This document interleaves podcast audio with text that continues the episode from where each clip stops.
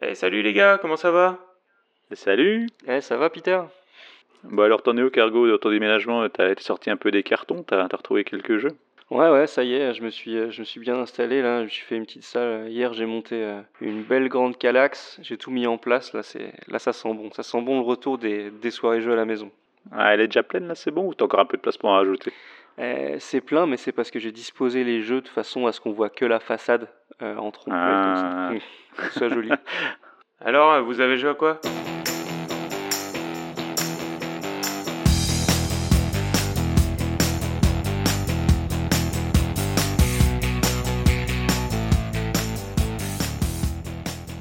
Alors moi j'ai pu essayer euh, Sabika. Alors essayer parce que j'en ai fait qu'une partie mais on, on l'a acheté hein, donc euh, les prochaines parties devraient pas trop tarder. Et en fait c'est un jeu, j'étais pas très décidé à l'acheter et un peu... euh, mon intérêt a un peu fait les montagnes russes hein, depuis son annonce parce que je l'avais repéré à Essen. Il a Mhm. été présenté à euh, et euh, bon il était dans pas mal de, de listes de jeux à surveiller donc ça m'avait un petit peu hypé et j'avais prévu d'aller le voir d'aller l'essayer au moins, peut-être même de le ramener, qui sait. Et donc, euh, bon, il n'était pas quand même super, super prioritaire, mais il avait quand même, j'avais quand même un petit intérêt. Et donc, du coup, ben, j'ai regardé un petit peu les premiers retours dans les premiers jours de- des scènes avant d'y aller, et les retours étaient un peu froids. Les gens le trouvaient euh, très classique, euh, sans grand intérêt. Donc là, bon, euh, en plus, c'était l'auteur de, de Bitoku, hein, euh, German P. Milan, puis j'avais pas trop aimé Bitoku, donc là, euh, l'envie de l'essayer était bien retombée, et du coup, ben, je l'avais même pas essayé à SN, et, et j'avais pas du tout envie de l'acheter, hein, même quand il est sorti en français.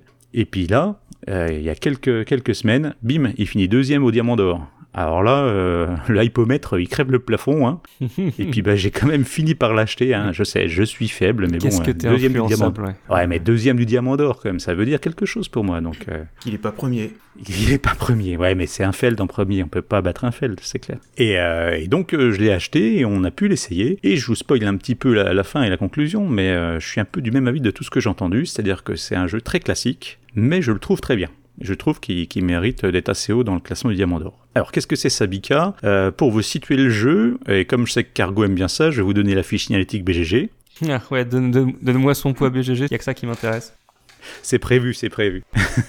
donc c'est un jeu de German P. Milan, qu'on connaît donc comme je le disais pour Bitoku, et c'est illustré par Laura Bevon, ou Bevon, celle qui a fait Hippocrate, et c'est une illustratrice française hein, qui habite du côté de Lyon, Cocorico. C'est un jeu pour 1 à 4 joueurs avec des parties d'une à deux heures. Alors moi, la partie que j'ai fait, on était 4, euh, ça a bien duré 2 heures et demie pour une première partie. hein. Et euh, bon, il est donné pour un âge de 14 ans et plus, mais on sait depuis la chronique de Cyrus dans un certain dossier que les âges annoncés, en tout cas pour ce type de jeu, euh, ça veut pas dire grand chose. Je pense qu'on peut jouer un peu avant si on est un joueur aguerri, un ado aguerri, on va dire. Et donc, les fameux chiffres qui intéressent Cargo, donc la note BGG, déjà, c'est une note de 8, donc une très bonne note. Hein, euh, Ah, 8, 8, 8, 8 c'est beaucoup. Il y a peu de jeux qui arrivent à 8, donc euh, d'où l'intérêt pour le jeu, et, et son poids est de 3,88. Donc Ouh. ça le classe quand même euh, bien dans les Ça, experts. hein, c'est- Ça, c'est très très haut, haute. 3,88. hein. Mm. Ouais, ouais, c'est c'est assez haut. Euh, et donc dans Sabika, on incarne des nobles de la dynastie Nasrid, et on va participer à la construction et à la décoration de l'Alhambra. Euh, L'Alhambra, je sais pas si vous connaissez, moi je connais deux noms, mais je sais pas trop où c'est. C'est un immense palais euh, d'origine islamique qui a été construit à partir du XIIIe siècle. C'est à Séville, je crois. Euh, non, pas tout à fait, c'est à Grenade. C'est à Ah, Grenade. Grenade. en Andalousie, euh, dans le sud de l'Espagne. Ah, J'y suis déjà allé, c'est magnifique. Ouais. Et en fait, il est bâti sur un plateau qui domine la ville de Grenade. Et le plateau, ben, je vous le donne en mille, il s'appelle Sabika. Mhm. Et avec cette belle transition, je vais vous parler du plateau de jeu.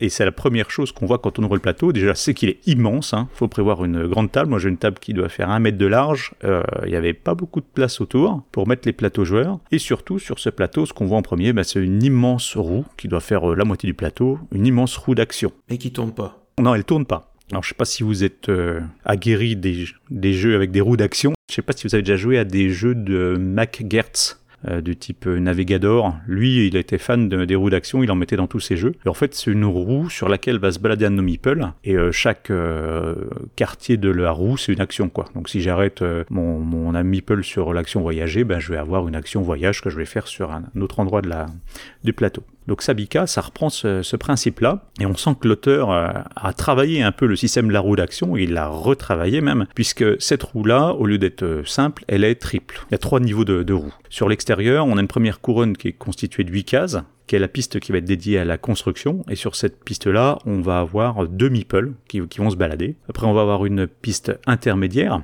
qui elle est composée de 6 cases, dans lequel on aura un seul meeple, et une piste centrale, à nouveau 6 cases et un seul meeple. Donc je l'ai dit, la couronne extérieure c'est pour la construction, la couronne médiane c'est pour la navigation et le commerce, et la couronne centrale euh, c'est pour euh, les poèmes, parce que l'Alhambra est gravé de poèmes, les murs de l'Alhambra euh, sont gravés de poèmes, donc on doit dans la construction aussi créer des poèmes. Et t'as dit que la roue, elle tournait pas Les- Non, les- non, non, D'accord. c'est pas une roue qui tourne, c'est le meeple qui va tourner euh, sur la roue en fait. Donc si on veut ça. se représenter, c'est comme si t'avais trois disques, c'est ça Mais fixes Alors, en fait, tu as trois disques concentriques. Ouais. Donc, c'est le- le- l'extérieur, ça te fait une couronne. Mhm. Le deuxième, ça te fait une couronne. Et le central, le moyeu, ben, c'est là, c'est là tu vois le, le- le vrai disque, quoi, la vraie roue. Et le tout séparé en quartier. Et le Ouais. tout séparé en et en cases. Et en fait, j'allais dire toutes les cases sont différentes, mais non, parce qu'on retrouve deux fois chaque case sur chaque roue. C'est-à-dire, en gros, euh, quand tu as fait un demi-tour, tu retrouves, la même, tu retrouves la même, les mêmes actions de l'autre côté. Donc, c'est des, des demi-roues, on va dire. Euh, Et donc, à son tour de jeu, on va pouvoir jouer n'importe lequel de ces quatre meeples. hein. Chacun a quatre meeples dans cette roue. Et on va pouvoir prendre sur n'importe quelle piste, n'importe quel meeple, et l'avancer de une à deux cases. Dans le sens des aiguilles d'une montre. On tourne toujours dans le même sens. Si je veux avancer de plus de deux cases, je peux, mais je dois payer une pièce par case supplémentaire. Et si j'atterris sur une case où il y a déjà des meeples, alors je peux pas revenir sur une case où je suis déjà, sur la couronne j'ai de meeple. Par contre, je peux aller sur une case qui est déjà occupée, mais ça va me coûter des sous. C'est-à-dire que je vais devoir payer à nouveau une pièce par meeple déjà présent quand j'arrive. Et on les donne aux adversaires ou? Non, non, c'est à la banque. Euh, c'est- ouais, j'aurais bien aimé aussi un jour que ça arrive euh, dans ma banque à certains moments. Et, et donc du coup, aucune action est vraiment bloquée. Par contre, elle peut coûter plus ou moins cher, suivant sa distance ou suivant euh, l'occupation déjà euh, des meeples présents. Et cette petite technique est intéressante parce que du coup, comme je peux jouer n'importe lequel des meeples, je peux parfois retarder une action sur un meeple qui m'intéresse, mais euh, pour attendre que ben, mon adversaire il dégage la case et que ça me coûte moins cher pour y aller. Donc on a comme ça tout un jeu de, timing qui est très intéressant euh, parce que euh, on va peut-être comme ça jouer l'action qui nous intéresse en dernière, action, même si on aurait voulu la faire depuis le début. Et, donc à chaque tour, on va devoir comme ça essayer de louvoyer pour arriver à nos fins et marquer un maximum de points. Alors je vais pas vous expliquer toutes les actions, hein, parce que bon, on n'est pas là pour ça, mais en gros, on va pouvoir développer son entrepôt pour récupérer des marchandises, les marchandises qui vont nous permettre de commercer ou de construire des parties euh, majeures ou mineures du palais. Ces parties construites, elles vont nous donner des actions bonus, elles vont participer à des collections parce qu'on va retrouver des icônes euh, un petit peu partout euh, sur, les cartes ou sur les tuiles. Pareil pour les poèmes. On a des poèmes majeurs, qui en fait sont des objectifs de fin de partie, et des poèmes mineurs qui nous donnent soit des bonus instantanés, soit des bonus permanents. En fait, les cartes de poèmes mineurs, elles sont euh, coupées en deux, et euh, ben, quand j'achète un poème, je choisis si je prends l'instantané ou si je prends le permanent. Il peut y avoir des pouvoirs assez forts dans le permanent qui peuvent être intéressants à récupérer dès le début. Euh, certains, on se demande même s'ils sont pas un peu cheatés tellement ils sont forts et qui vont se répéter tout au long de la partie. Mais en fait, euh, on se rend compte qu'il y a comme ça beaucoup de poèmes qui sont forts, donc chacun peut aller prendre des poèmes intéressants. Et euh, vous l'avez peut-être- compris, mais du coup, dans tout ça, on va gagner des points un peu partout. On va donner, gagner des points sur les éléments qu'on récupère et qu'on va marquer tout de suite. On va gagner des points parce qu'on va constituer des collections d'icônes qui vont nous faire marquer sur la fin de la partie. Ouais, ça sent la grosse salade, quoi. Mm. Exactement, Mm. une belle salade de points. Et donc voilà, c'est...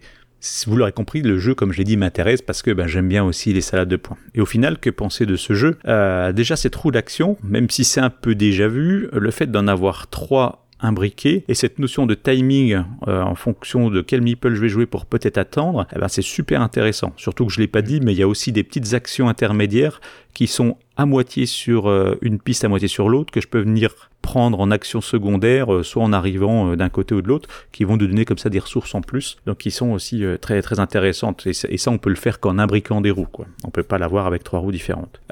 Pour le reste, en dehors de ces trous, ben c'est des principes quand même assez connus. On va acheter des cartes, faire des collections, récupérer et vendre des ressources. c'est assez classique. Par contre, ce qui est quand même intéressant là-dedans, c'est qu'il y a un petit effet de timing à nouveau, parce que comme certaines actions vont nous permettre de gagner des actions bonus, et on va pouvoir comme ça enchaîner deux, trois actions d'affilée avec cet, euh, cet aspect un peu grisant d'avoir euh, réussi à faire un, super combo et d'avoir eu euh, pas mal d'actions gratuites. Alors ça, c'est un bien et c'est un mal aussi parce que ben des enchaînements comme ça, il y en a pas beaucoup.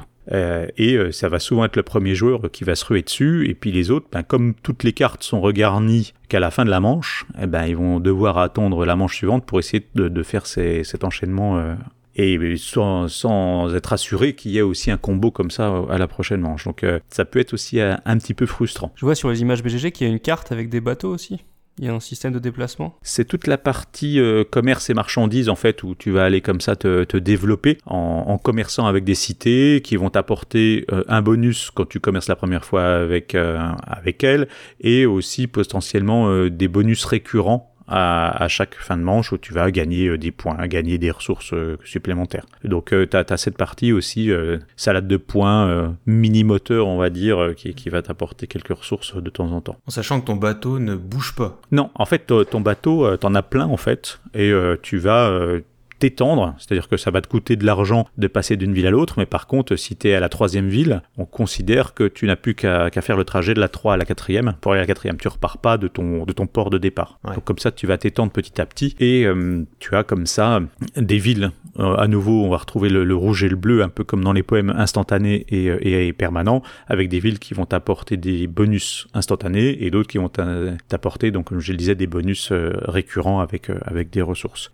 Et, et c'est là où en fait les trois pistes ont trois actions différentes. Euh, La piste extérieure, comme je disais, c'est bâtir, donc ça va être tout ce qui est le palais. La piste médiane, c'est commerce et ressources, donc c'est là où c'est le bateau. Et la piste centrale, c'est les poèmes avec euh, des effets immédiats ou des effets de fin de partie et- ou récurrents.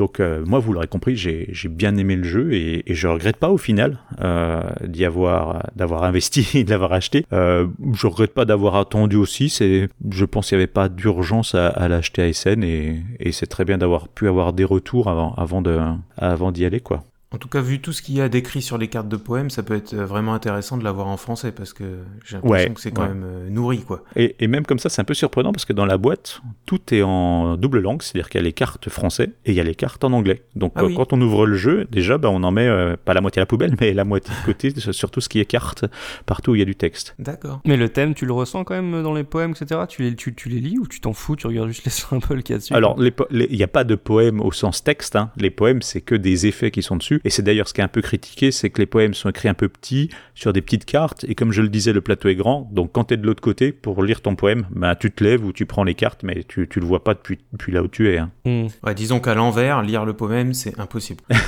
Euh, c'est surtout loin. Moi, moi Ouais, j'arrive. loin. Le à l'envers me dérange pas trop, mais le loin, par contre, là, ça commence à devenir compliqué. Mais et c'est un peu la critique qui est faite. euh, Et moi, c'est toujours un peu ce que je critique dans les jeux, c'est d'avoir ces immenses plateaux. Euh, alors, je sais pas si on aurait beaucoup pu le réduire, mais euh, mais je pense aux gens qui ont des petites tables ou même dans des bars à jeux où il y a des petites tables. euh, bon, c'est compliqué maintenant quand on voit tous les plateaux comme ils ont tendance à grossir et qu'en plus autour de ces plateaux immenses, faut mettre des plateaux joueurs. euh, ça ça commence à faire beaucoup. Et les bières. Et les bières, c'est clair. Ou on met des sous-bocs, bon sang. Exactement. Enfin voilà. Donc c'était euh, Sabika de German P. Milan, un jeu de 1 à 4 joueurs pour des parties de 60 à 120 minutes. Et on le trouve donc à 54,90€ à la caverne du Gobelin. Vous y avez déjà joué, vous, euh, à Sabika Vous en aviez entendu parler? Oui, alors moi j'ai déjà testé, j'en ai fait une partie euh, à 4. Voilà, donc je, je, possède pas le jeu, mais c'était c'était au bar à jeu, mais je partage euh, globalement euh, les sensations que tu, tu, nous as décrites, notamment le fait d'avoir ouais les trois roues imbriquées comme t'as comme dit avec euh, bah, la possibilité d'utiliser n'importe quel meeple à, chaque tour et de jouer sur euh, l'effet je, reste sur cette case là pour bloquer quelqu'un. Euh, voilà, ça c'est vrai que c'était intéressant. Et moi, le, coup de l'écriture des, textes sur les poèmes assez petites, ça m'a, ça m'a pas mal, euh, pas mal embêté. Euh, notamment à 4 où tu te retrouves, enfin moi je me suis retrouvé assez loin du côté des cartes et obligé à chaque fois de me lever et tout. Ça, ça m'a, ça m'a quand même dérangé, ouais. Ouais, ouais. Nous, ce qu'on faisait, c'est que quand on les sortait en début de manche, euh, on les lisait à voix haute, chaque carte, pour que les gens sachent déjà un peu ce qu'il y a dessus. Et après, ouais. ben, pour euh, se rappeler, parce que tu t'en souviens pas tout de suite, les gens les reprenaient en main et, voilà, et regardaient à nouveau, quoi. Mais, ouais. ouais. Et surtout les grises, parce que des, des, des poèmes quand même en, en, permanence sur le plateau, je crois qu'il y en a six euh, qui sont remis à chaque tour, plus il y, a, il y en a huit grises là, qui sont les, les trucs de fin de partie, hein, c'est ça hein C'est ça. Donc, ouais. donc, ça fait quand même euh, plus d'une dizaine de, de cartes. Euh, donc à Mm. tout retenir. Bon, moi j'ai pas beaucoup de mémoire, hein, donc euh, je sais que. Voilà, Après, mais- comme les effets sont très variés, c'est vrai qu'il faut, pouvoir lire le texte. Ça peut pas se résumer par des icônes. Bah ouais. L'iconographie aurait pas été compréhensible. hein, C'est des trucs qui seraient apparus qu'une fois, donc ils pouvaient pas euh, mettre une légende. De... Ça aurait été compliqué, je pense. C'est vrai, c'est vrai. Et par contre, j'ai bien aimé aussi les combinaisons de, des autres cartes, là, je sais plus comment elles s'appellent, mais celles sur lesquelles il y a des sortes de mosaïques sur les côtés de couleurs, et quand on les assemble, Mm. euh, bah, ça fait un, un bonus euh, C'est les constructions mineures, ouais. Mm. construction mineure, voilà, c'est ça, qui peut être puissant et qui peut nous permettre de, de comboter euh, pas mal, quoi. Ça, c'est ça c'est intéressant, ouais. Mhm. Ouais, bah, c'est un jeu, c'est ce que je disais, il n'y a rien de, de très nouveau. C'est des choses qu'on a eu pas mal, mais qui est, qui est satisfaisant. Mm. On y prend du plaisir à plein de petits endroits et ça Mm. fait quelque chose d'assez d'assez intéressant. ouais. Et puis on peut faire, euh, faire reposer un de ces meeples, euh, c'est ça, hein, si on, si on veut pas faire d'action avec lui. euh, Ça, effectivement, Ouais. c'est un peu l'action de la loose. On peut le ramener, le sortir de la roue pour le remettre sur son plateau. On gagne 3 sous, mais on perd un point, je crois. C'est, je- on l'a jamais fait, hein, Ah, la partie que j'ai fait. Je l'ai fait, moi, ouais. Ouais. Mais après, alors, tu, l'intérêt, c'est qu'après, quand tu le renvoies, tu le renvoies euh, tu n'importe où tu veux sur la roue. Ouais, Donc, ça. quand même un intérêt à le sortir. Mais bon, vu que c'est des demi-roues, t'es jamais bien loin de l'action que tu veux faire. Quoi. Le- le- cette notion de je Ouais. le sors pour le téléporter, elle est assez, assez limitée quand même. J'aurais compris sur une roue où les 8 cases extérieures seraient 8 cases différentes et où tu dois te taper Ouais. tout un tour pour aller rechercher l'action que tu veux. Là, le fait de le sortir pour le ramener aurait eu un peu plus d'intérêt. J'ai limite été un peu déçu de voir que les actions étaient en double sur chaque roue presque. Oui, c'est vrai, c'est vrai. Mais au final, Oui, euh, c'est un ça, peu ça paresseux des fois. Ça peut sembler paresseux, ouais. ouais. Ok, Ok. très bien. Et toi, du coup, Peter, t'as joué à quoi? Alors moi, j'ai découvert le jeu Praga Caput Reni Mhm. et je me demande pourquoi. euh, Alors que c'est un, jeu quand même, euh, le type de jeu qui me plaît moi, et c'était passé complètement sous mes radars. Donc il est sorti en 2020 chez Delicious Games et localisé en 2021 en français. Donc son auteur c'est Vladimir Sushi. Je pense que je le prononce mal, mais c'est le même auteur que pour Underwater Cities et Messina 1347 pour les, les, jeux en tout cas les, que je connaissais de lui et illustré par Milan Vavron. Voilà, donc euh, c'est un éditeur tchèque, hein, donc c'est un jeu tchèque. Vladimir Euh, Sushi, c'est celui qui travaille dans un japonais. hein. Ouais, Toi, allez, allez, c'est bon. Allez, Merci euh. Cargo. voilà. Et euh, j'ai regardé un peu la, la fiche BGG de ce jeu et c'est étonnant, mais il a été traduit en plein de langues, dont le chinois, le japonais, justement, pour toi, euh, Cargo, euh, le coréen, le thaï aussi, le, le russe, et puis bon, les classiques européens, Donc c'est un jeu de, gestion, on y joue, alors officiellement de 1 à 4, mais moi je vais dire plutôt de 2 à 4, parce que à un joueur, c'est vraiment un mode solo assez spécifique, où euh, bah, on compte ses points, puis on doit dépasser un score de je sais plus combien, 140, enfin je l'ai pas testé le mode solo, mais bon, ça me semble vraiment pas très intéressant. Et euh, on peut compter 30-45 minutes par personne. Et pourquoi c'est intéressant de compter par personne, par partie? Parce que chaque joueur va avoir 16 tours, pas un de plus, pas un de moins, à jouer pendant la partie. Donc plus il y a de joueurs, bah, plus il y a de tours et plus ça dure. quoi. Voilà. Euh, oui, alors pourquoi il était passé sous mes radars? Je pense que c'est à cause du nom, parce que moi franchement ça me fait pas rêver ce genre de nom. Praga Caput Reni, même en lisant ça, j'ai même pas pensé tout de suite à la ville de Prague, alors que bon, Praga ça veut dire Prague, hein, mais bon, euh, voilà, ça m'a pas fait penser à, à ça. Et puis euh, sur la boîte du jeu, euh, je trouve que l'écriture du nom du jeu est particulièrement laide et masque euh, une illustration qui est par contre euh, magnifique derrière et qui donne un peu le ton du jeu euh, parce que sur la sur la couverture de la boîte hein, si vous si vous la regardez bah on voit la construction du pont Charles on voit la construction de la cathédrale au fond on voit un autre bâtiment qui est en train d'être construit on voit une grue devant avec des, des gens qui travaillent bref en gros, quand on voit ça, on se dit que c'est un jeu dans lequel on va construire des trucs, quoi. Et c'est tout à fait ça. Voilà.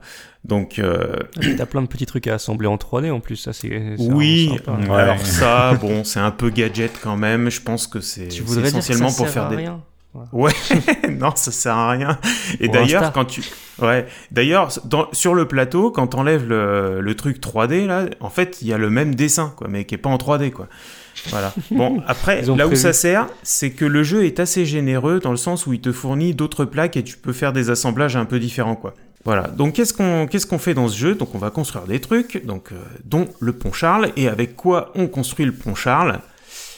Est-ce que vous le savez, l'anecdote Oui. de ce qui Oui, a servi à construire le, pont Charles? Tu le savais Je le avant de jouer au jeu ou? Alors, je le sais parce que euh, j'ai le jeu, oui, mais surtout, Ah. on a visité la ville de Prague euh, quelques Ah. mois, quelques années avant avec Lana, donc on avait déjà eu euh, toute l'histoire. Mais c'est vrai que euh, ça aurait été surprenant de découvrir dans le jeu, on se serait posé des questions. Eh ben moi je l'ai découvert dans le jeu, j'avoue, je ne le savais pas. Donc euh, pour construire le pont Charles, alors c'est une légende, hein, c'est écrit comme ça dans les, dans les règles en tout cas. Donc on est au XIVe siècle et, et le roi aurait demandé euh, au village alentour de livrer des œufs pour les mélanger au mortier qui a servi à bah, faire la structure du pont quoi. Et selon la légende, c'est pour ça qu'il est encore debout aujourd'hui, donc 600 ans après. Parce qu'il est fait avec des œufs. Ouais, avec Ouais. des œufs. Alors euh, des œufs crus, hein. Mais il n'y a pas que des œufs quand même. Non, non, non, non, non, ça a été mélangé au mortier. Alors je sais pas le mortier avec quoi il a été fait, hein, avec euh, du ciment, avec euh, de la chaux, j'en sais rien. Et, euh, mais bon, c'est la, c'est la légende quoi. Et dans les règles, il y a une petite anecdote. Alors je sais pas évidemment si c'est vrai ou pas, hein, euh, d'un village qui aurait livré des œufs, mais euh, des œufs euh, cuits quoi. Donc forcément, ça marche moins bien quoi pour faire le, pour faire le liant. Voilà. D'accord. Donc euh, bon, sinon dans, dans le jeu, donc ça, ça marche comment? Donc à chaque fois que c'est son tour de jeu, on a le choix entre six actions et l'action que l'on va choisir, on va la choisir sur une roue. Mais à la différence de Sabika, celle-ci, elle tourne. Et on choisit une, tuile action, en fait, qui est, euh, qui est encastrée sur le côté de la roue, en mode euh, queue d'aronde. hein. Donc on prend la petite tuile, on la met euh, devant soi, et quand on aura fini son action, on va la remettre au tout début de la roue. Et en fait, les actions que les joueurs n'ont pas utilisées, qu'on n'ont pas retirées de la roue pendant un, un petit paquet de tours, bah, elles vont être épicées. Donc c'est-à-dire que si on la choisit, on va gagner un point de victoire. Si on la laisse encore traîner, on va gagner deux points. Et si une action euh, on, on- vient d'être jouée et qu'on veut la réutiliser, bah là c'est le contraire, elle va être malucée. On va, on va devoir payer deux pièces d'or euh, de plus si on veut faire cette, euh, cette tuile-là. quoi. Voilà, donc ça permet une certaine interaction avec euh, les autres joueurs et des fois ça peut nous forcer aussi à prendre une tuile qui est bonusée ou qui va pas tarder à être bonusée pour pas que ce soit l'adversaire qui la prenne, même si c'est pas forcément l'action euh, qu'on aurait aimé faire pour sa stratégie de jeu quoi. Donc parmi les six actions, bon il y a deux, grands classiques dans le jeu qui sont euh, de gagner de l'or et de gagner de la pierre. Hein, ce sont les deux ressources. Alors ces ressources là, elles sont pas matérialisées par des petits trucs en bois ou des petits trucs en plastique. C'est une roue, encore une fois. Alors en fait, c'est une grue dans, la, thématique du jeu, hein, mais c'est une petite roue qu'on va tourner pour matérialiser le nombre de pièces et le nombre de cailloux que l'on va avoir à disposition entre 0 et 9. Et quand on va passer certains paliers, euh, on va déverrouiller des bonus.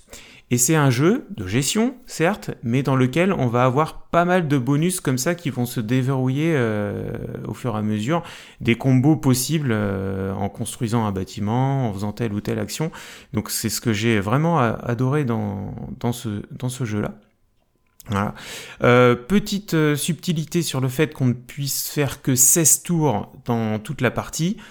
Il y a des ressources qui sont des fenêtres argentées et des fenêtres dorées, et si on se défausse après avoir joué son action principale d'une fenêtre dorée plus une fenêtre argentée ou deux fenêtres dorées, on peut rejouer un tour supplémentaire, et là on ne choisit pas une tuile sur la roue, mais on choisit directement parmi les six, euh, actions euh, possibles du jeu, celles qu'on souhaite refaire. Voilà. Et pourquoi on vient pas toucher à la roue? Parce que la roue, elle a aussi une autre fonction, c'est très malin, c'est le compte tour. Donc il y a des, des petits marqueurs dans la roue, il y a même un, petit trou avec un petit pion qui vient se, enfin un petit marqueur qui vient s'enquiller dans, un trou qui est, qui est dans le plateau euh, pour signifier euh, qu'on avance dans les, dans les tours. Donc ça c'est assez malin et assez sympathique plutôt que de, de compter euh, avec un petit palais qu'on avance sur les chiffres 1, 2, 3, 4, 5, 6. Voilà, j'ai trouvé ça assez sympa. Euh, voilà, quoi dire de plus aussi sur les autres actions? Donc il y a l'action route royale. Donc ça c'est ce qui permet d'aller construire le pont. Donc là on va avancer un, petit pion sur quatre cases au départ qui sont euh, illustrées sur le plateau, qui vont nous rapporter à chaque fois un bonus. Et pour avoir un bonus supplémentaire, quand on arrive sur une de ces cases, il faut se défausser d'un œuf. Oui, parce que les œufs, c'est aussi une ressource de la partie, forcément. Ça fait partie du, thème du jeu. Donc il y a des petits jetons en carton en forme d'œuf. hein. Voilà. Euh, et quand on arrive à la euh, cinquième et sixième action, là on va construire le pont. Donc on va mettre une, euh, tuile sur le pont. Et le pont peut en contenir euh, 5, je crois. Donc si on est deux joueurs, tout va bien. Chacun va poser deux tuiles, on va pas se gêner. Mais dès qu'on est trois ou quatre, bah il y a un petit effet course aussi sur cette action-là qui est, qui est assez sympathique parce que quand on construit une tuile sur le pont, on va avoir des bonus supplémentaires en plus de la tuile qu'on aura, euh, qu'on aura révélée. Voilà. Donc dans ce jeu, il y a aussi des tuiles technologie euh, qu'on va, qu'on va déverrouiller en avançant sur une piste euh, spéciale de son plateau joueur. Et euh, les tuiles de technologie 1 et 2 vont nous apporter des effets permanents pour toute la partie, donc on a tout intérêt à les débloquer assez tôt. Alors que les technologies 3 et 4 sont des, sont des one-shot, mais c'est des boosts euh, vraiment assez puissants, quoi. hein. Voilà. Donc euh, c'est, je pense que c'est assez difficile de, de gagner si on a un retard de technologie sur les, sur les adversaires, en tout cas. Voilà. Et puis après, bah, il y a les deux constructions en 3D, donc qui, qui sont certainement les plus visibles. Donc il y en a une, c'est la cathédrale, donc euh, c'est classique, on va voir une, une action possible qui va être de construire un bâtiment qui va nous permettre d'avancer sur la, la piste de la cathédrale qui nous rapportera le plus de points possible. Et euh, l'autre euh, bâtiment, c'est le mur de la fin. Donc le mur de la fin, pourquoi le mur de la fin? Eh ben c'est parce que... Parce qu'il est fait avec des œufs. Et ça donne Eh ben non, pas celui-là. non, non, pas celui-là. Mais alors ça, j'invente pas. C'est écrit dans les règles. D'ailleurs, c'est assez sympa ça dans les dans les règles du jeu qui sont euh, d'ailleurs euh, très bien faites, hein, très très bien illustrées. Fr- franchement, c'est un modèle. hein. C'est un plaisir de de lire ces règles-là. Donc c'est euh, pr- presque à la dernière page. Là, il y a tout, il y a tout un petit récap historique sur les différents différents bâtiments de de Prague et un peu l'histoire de, de la ville. Et donc le mur de la fin, la, sa- sa construction, son but, c'était une structure défensive. Et en fait, euh, ça fournissait un travail aussi pour un certain nombre de personnes qui, est, était un bon moyen de gagner de la, nourriture. Et il y avait une famine là en 1361, et donc ça a rendu bien des services de construire ce mur pour avoir de l'argent pour pouvoir euh, se nourrir. Voilà, d'où le mur de la faim. Un petit, un, élément qui donne du sel aussi dans ce jeu, c'est que les bâtiments que l'on va construire vont nous faire avancer sur, euh, la, par exemple, la cathédrale. Je sais plus si c'est les murs ou les, ou les bâtiments, mais l'un des deux, en tout cas, quand on le construit, ça nous fait avancer sur la cathédrale, mais ça nous rapporte des jetons qui, eux, vont se multiplier avec le niveau que l'on aura atteint sur le mur de la fin. Donc euh, il y a une espèce d'asymétrie euh, là-dedans qui nous force un petit peu à faire, euh, à faire euh, l'ensemble des actions et à pas faire une stratégie euh, mono, mono, mono action. Euh, qui d'ailleurs globalement dans les jeux de gestion je trouve que c'est pas très c'est- souvent peu pertinent moi je trouve donc là en l'occurrence dans ce jeu là encore moins quoi voilà et puis euh, la sixième la sixième action c'est tout simplement la possibilité d'améliorer euh, les actions que l'on va pouvoir faire, euh, les actions suivantes que l'on va pouvoir faire. Donc par exemple, l'action construire un mur, ben, on peut décider lors d'un tour de prendre la tuile qui va améliorer cette action-là. Donc la prochaine fois qu'on construira un mur, on va euh, par exemple gagner euh, une pièce d'or euh, supplémentaire. Quoi. Voilà, donc Mhm. euh, donc c'est un jeu euh, ouais en, en- en nombre de tours limité. Moi j'aime pas trop ça habituellement, mais là euh, j'ai été vraiment j'ai été vraiment conquis et puis avec ouais cette possibilité de faire des combos, j'ai trouvé ça vraiment intéressant. Voilà ce que je voulais dire sur ce jeu-là, donc qui est en vente à 52,90 à la caverne du Gobelin. Euh, voilà. Alors, juste pour euh, dire que moi, j'avais pas accroché sur Underwater Cities, auquel j'avais joué, donc du même auteur. Ah, c'est marrant, moi j'ai moi, j'ai adoré Underwater, Ah ouais. Cities. Bah, ouais. Peut-être que tu adoreras aussi Praga Caput Regni, mais ce que je voulais faire passer comme message, c'est que c'est pas parce que vous avez pas aimé Underwater Cities que vous aimerez pas Praga Caput Regni, puisque moi, c'est mon cas, en tout cas. Ouais, c'est deux jeux bien différents. Alors, j'en ai pas fait beaucoup, euh, ni l'un ni de l'autre, mais euh, c'est vraiment deux, deux fonctionnements différents. Ah, bah tu me rassures, c'est bien ce qui me semblait. ouais. Ouais. Praga, euh, Praga, moi, j'en ai un souvenir de euh, presque un jeu de course où on a envie de de faire avant que l'autre fasse. Parce que comme tu disais, construire des villes, construire les, les éléments de la ville, il y a des endroits, ouais, les bâtiments, il y a des endroits qui sont beaucoup plus avantageux que d'autres, donc on a envie d'y aller avant l'autre. Pareil sur le pont, on a envie d'y aller avant l'autre, donc on a toujours envie d'aller avant l'autre pour prendre les, les endroits les plus intéressants, mais on peut pas, enfin il faut, il faut trancher, il faut choisir, et, euh, et du coup, bah, ça en laisse un petit peu à tout le monde, et c'est intéressant, je trouve, comme, euh, comme jeu, un peu frustrant, un peu, un peu de combo, euh, l'histoire de, de, la, de, sa, de son plateau personnel avec ses actions qu'on va améliorer aussi, intéressant, le mur Oui. qui se construit autour, on essaye comme ça d'optimiser un peu toutes les actions pour qu'elles qu'elles s'imbriquent, donc euh, ouais, j'en ai un ça. très bon souvenir, et on n'y joue pas assez. J'avais, alors, moi, si je faisais une petite critique, je trouve que les éléments 3D servent à pas grand chose sauf prendre une place énorme dans la boîte. Ça devient un, calvaire à ranger. Parce que le plateau, il a l'air immense hein, quand même. Il est, il immense. Il je pense que c'est, c'est un des premiers plateaux dans cette euh, gamme des plateaux géants euh, qu'on a vu arriver. Et euh, ouais, à ranger, pareil, en termes de, de nombre de pièces à sortir, la mise en place est assez fastidieuse, je trouve. Mais, mais sinon, c'est un très bon souvenir. Mais euh, par contre, euh, une fois que le pont il est construit et qu'on marche dessus, est-ce qu'on a le droit de dire qu'on marche sur des œufs? La deuxième. Mais en tout cas, en ça. tout cas, tu, t- tu- en, tout, en tout cas, tu tends une perche, c'est-à-dire que quand tu construis la dernière étape du pont, en fait, la dernière tuile que tu mets, les tuiles jaunes, sont des tuiles qui rapportent un bonus en fin de partie au joueur qui l'a construit. Et pour se rappeler de quel joueur l'a construit, puisque le pont il est à tout le monde, et ben tu places ton bonhomme dessus. Donc littéralement, tu marches sur le pont, effectivement, avec la dernière tuile. Ouais. Bon, et toi, Cargo, euh, t'as joué à quoi? Eh ben moi, j'ai joué à Deol.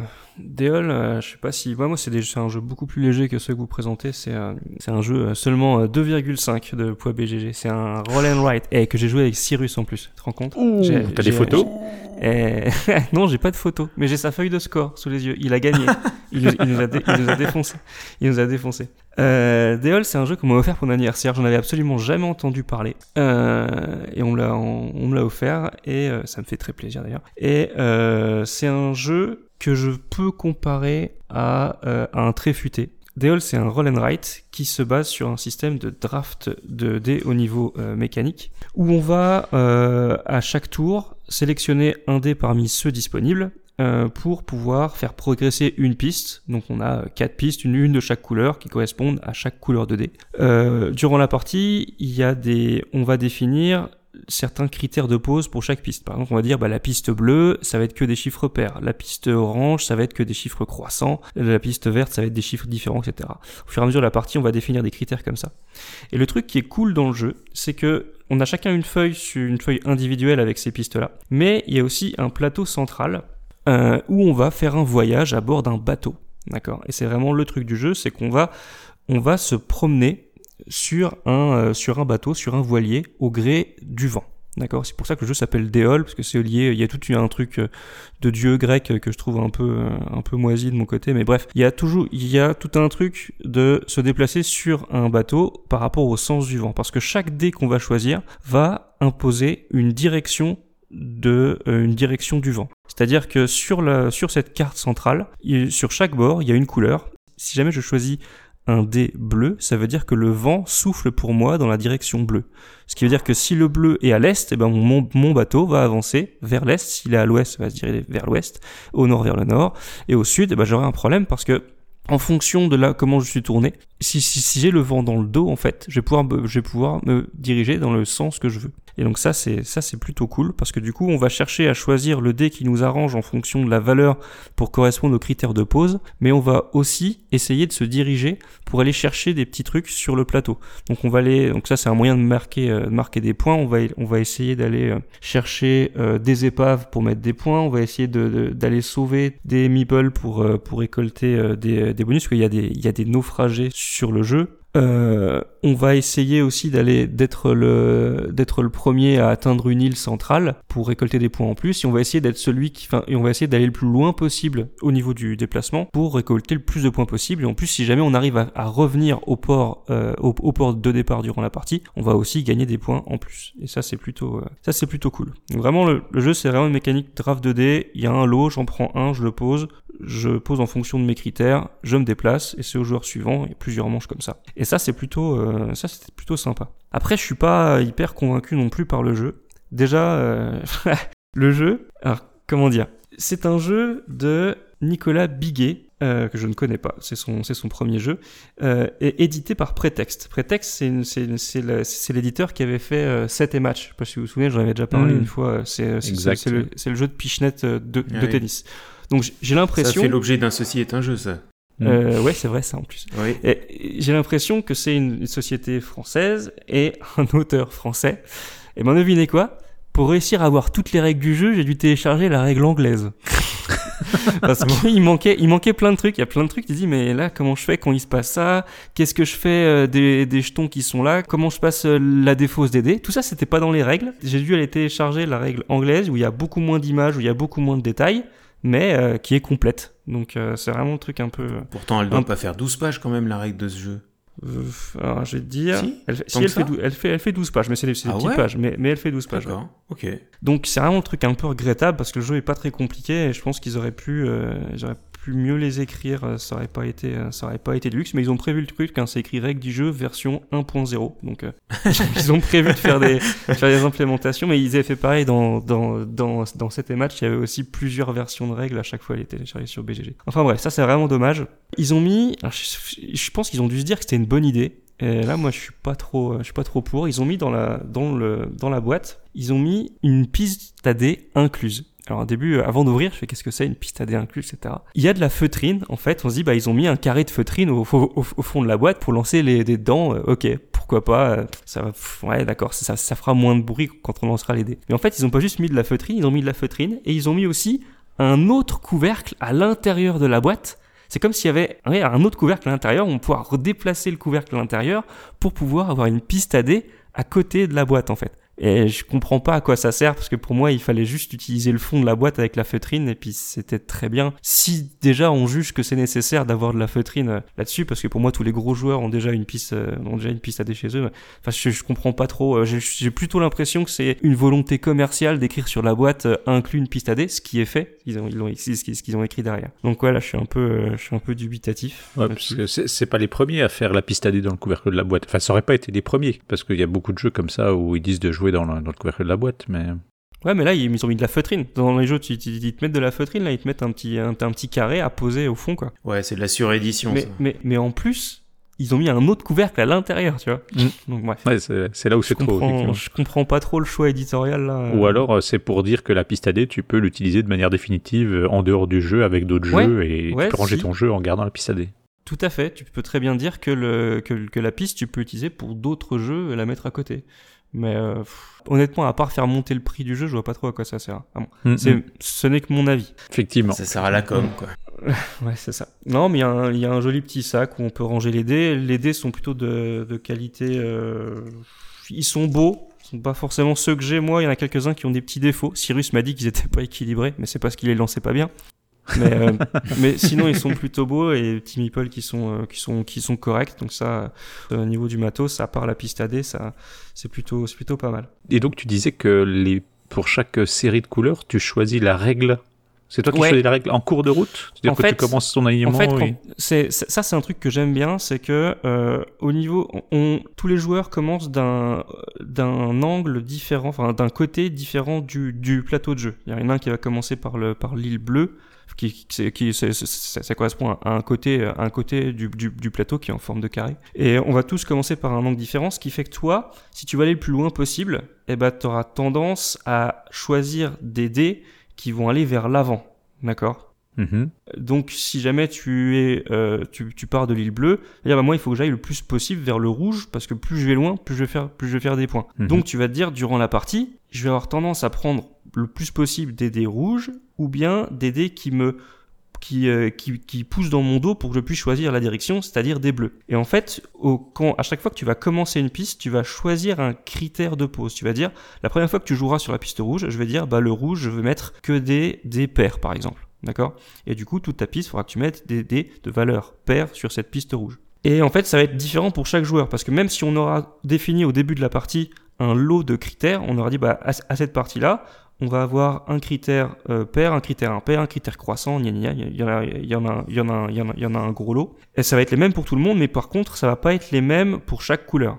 D'accord. Mhm. Et bien sûr, il y a des critères qui sont plus difficiles à atteindre. Et là, dans la règle, ils ont défini euh, toute une, ils, ils ont mis une, une liste où ils ont expliqué que les plus simples c'est cela et les plus difficiles c'est cela. Et un truc qui est plutôt, qui est plutôt bien fait. Et au niveau rejouabilité, ils disent bah comme une fois que vous connaissez bien le jeu, vous pouvez utiliser des lots de critères qui sont plus compliqués pour avoir plus de mal à se déplacer. Ok, ouais, donc euh, tout le monde va jouer avec les mêmes règles en fait. Tout le monde va jouer avec les mêmes règles, mais en fait, Mais les pas couleurs vont, couleurs. vont pas être adaptées. C'est ça. Parce qu'en fait, si tu prends le truc le plus compliqué dans la direction où tu veux aller le plus vite, ou dans la direction dans dans laquelle tu veux aller le plus dans le jeu, bah, ça va être la partie va être beaucoup plus compliquée pour toi. Mhm. Alors bien sûr, il y a toujours un petit moyen de taper dans l'eau, c'est-à-dire que si jamais t'arrives pas, euh, les couleurs des dés ne te vont pas, tu peux décider d'avancer à la rame dans la couleur que tu veux, mais le truc c'est que là tu, tu vas te moquer de la couleur, mais par contre tu vas perdre des points en fait. Donc il y a moyen de se rattraper comme ça. Après, comme dans tous les roll and write, il y a des petits moyens de récupérer des bonus en fonction des colonnes, etc. De pouvoir faire varier un petit peu les valeurs des dés, faire du plus ou moins 1 ou plus. Pour, on, tu, tu- on pourra essayer de faire des petits combos pour essayer, bah, si je fais l'action là, du coup, ça va me déclencher ça, je vais pouvoir mettre un, un petit symbole ici, je vais pouvoir, pouvoir remplir ma grille plus vite et pouvoir faire progresser mon bateau plus ou moins vite. Donc Mhm. voilà, il y a des systèmes de combos qui sont intéressants, mais que je trouve pas, à titre de comparaison, vraiment, je le compare à Tréfuté parce qu'il y a ce même, ce même système de grille avec des critères. Euh, il y a une sensation d'explosivité dans, dans Tréfuté que je retrouve pas dans Déol, qu'on retrouve un petit peu, mais, euh, mais beaucoup moins, quoi. Hmm. C'est vrai que c'est intéressant d'avoir ce plateau central et que tes actions sur ta feuille te font euh, faire quelque chose ailleurs que sur ta feuille. C'est et te crée une interaction. Ça c'est vrai, ça c'est ça intéressant. Mais encore l'interaction, je l'aurais aimé la voir plus présente parce qu'en fait là la seule interaction qu'il y a entre les joueurs, c'est le draft 2D qui fait que alors ça je vais parler pour pour les joueurs qui ont beaucoup joué parce que nous c'était pas notre cas. Euh, on s'est pas trop bloqué mais je pense que si tu joues avec des joueurs qui connaissent bien le jeu, ils vont peut-être essayer de prendre les dés qui vont qui qui qui, qui intéresseraient beaucoup les adversaires, ce que nous on n'a pas fait. Tu, tu peux contre-drafter en fait. Mais nous, ça n'a pas été notre cas. Sinon, la seule interaction du jeu, il y a une petite course au milieu. Sinon, on joue quand même euh, relativement euh, dans notre coin, en fait. hein. Mhm. Et au niveau des bateaux, là, la circulation Bah ouais. des bateaux, tu peux pas te Eh bloquer. Eh ben carrément, moi j'aurais pensé ça. J'aurais pensé que quand tu Bah croisais la route de quelqu'un, ça te faisait Bah un petit bonus ou bien un bonus pour lui. Euh, Ouais. Mais non, tu peux pas. Non, en fait, on peut se croiser comme on veut dans les bateaux. Euh, Il y, a- il y a une course sur le premier qui arrive à l'île centrale, mais mais c'est tout. Et ça, c'est un peu, euh, bah, Ah. c'est un peu dommage, quoi. Même les meeples naufragés, euh, c'est pas premier arrivé, euh, premier qui, qui le prend. Ah, si, il y a une course, si, si, il y y a- il y a une course là-dessus parce que le, il y a des petits naufragés en forme de, de, de meeple et quand quelqu'un y arrive, et ben en fait, on, le, le premier qui arrive prend le meeple et ça va lui permettre de remplir n'importe quelle case qu'il euh, qu'il, D'accord. euh, qu'il- qu'il souhaite gratuitement. Par joker. contre, honnêtement, Mm. bah, le truc c'est que les meeple naufragés, enfin, tu, tu les vois venir de loin en fait. Tu sais que le bateau là, il est à trois cases du, du meeple, donc en fait, tu sais que si toi, tu as besoin de quatre cases pour y arriver. Enfin, tu Ouais. sais que c'est mort en fait. mort, euh, ouais. tu, enfin, tu dis sauf si l'autre il, il foire complètement le lancer de dés ou il peut vraiment pas faire ce qu'il veut. Je pense, moi, je pense qu'on a, enfin, durant la partie que j'ai faite, bah, on a beaucoup plus de choses à perdre de faire un détour pour aller chercher un meeple et griller la priorité de quelqu'un. Euh, plutôt que de poursuivre une, une destination où on est sûr de, de finir quoi. Enfin, c'est enfin, c'est mon sentiment je trouve. L'endroit où tu les places, les meeples, c'est c'est décidé par quoi? C'est décidé par le hasard, mais pas trop. En fait, il y a une grille assez intéressante. En fait, on va lancer 2 dés qui vont nous définir des coordonnées. Et en fait, on va Ah. placer un meeple sur cette coordonnée-là. Et en fait, cette coordonnée va, va correspondre à quatre emplacements qui sont en fait symétriquement euh, positionnés sur le, sur le plateau, ce qui fait que ça va être réparti sur le, sur, sur la, sur le, sur le plateau central. Ouais, Quoi. De manière équitable, ouais. Mm. Ouais. Donc voilà, donc c'est un jeu que j'ai trouvé assez, euh, assez intéressant pour la promesse qu'il faisait. Le, le truc de se déplacer avec le bateau, c'est plutôt, euh, c'était intéressant. Les critères sont pas forcément originaux quand on a l'habitude de jouer à des, à des roll and ride parce qu'on retrouve ça quand même assez, euh, assez régulièrement. En plus, les bateaux, enfin, comment dire, ça peut être assez frustrant parce qu'en fait, on peut aller tout droit, on peut aller à droite, on peut aller à gauche, on peut jamais faire de retour en arrière. Et en plus des dés, on va pas en sélectionner 15 000 durant la partie. D'accord? Il y a un nombre de dés limité par manche, il y a un nombre de manches limité. Pour réussir à faire un aller-retour, il faut vraiment pas se planter dans ta direction. Comme tu peux pas te retourner, et pour faire un aller-retour, il faut que tu tournes une fois à gauche et encore une fois à gauche. Vous voyez ce que je veux dire? Et donc Ouais. en fait, on- le, le bateau, enfin, ça, ça, ça, du coup, c'est plutôt thématique. Tu, tu peux pas trop te déplacer comme tu veux avec le sens du vent, quoi. Tu vas subir le choix des dés qui vont être lancés. En plus, les, les couleurs, c'est pas toujours les mêmes en, en fonction des manches. Il y a un certain nombre de dés qui sont tirés au hasard. Et si toi, tu voulais absolument du bleu et qu'il n'y a pas de bleu qui tombe, bah t'es obligé de, de faire l'action à la rame qui va t'apporter des malus. Ah, Donc il y a des trucs qui sont un peu contraignants. Donc c'est pas un jeu non plus hyper euh, hyper facile quoi. Si on fait n'importe quoi, euh, on fera pas beaucoup de points. Il faut quand même plutôt euh, plutôt réfléchir. Donc voilà, c'était intéressant. Euh, malheureusement, je trouve que c'est ça par rapport à d'autres roll and write, je trouve que c'est pas non plus euh, voilà, ça révolutionne pas le genre malgré le fait qu'il y ait une piste centrale avec un système de déplacement euh, intéressant quoi. Ok, bonne idée, mais mal abouti, quoi. Mal fini, Ouais, euh, bah, je pense que pour ceux qui aiment les, les roll and write, ça vaut quand même le coup de l'essayer quoi. Ouais. Mhm.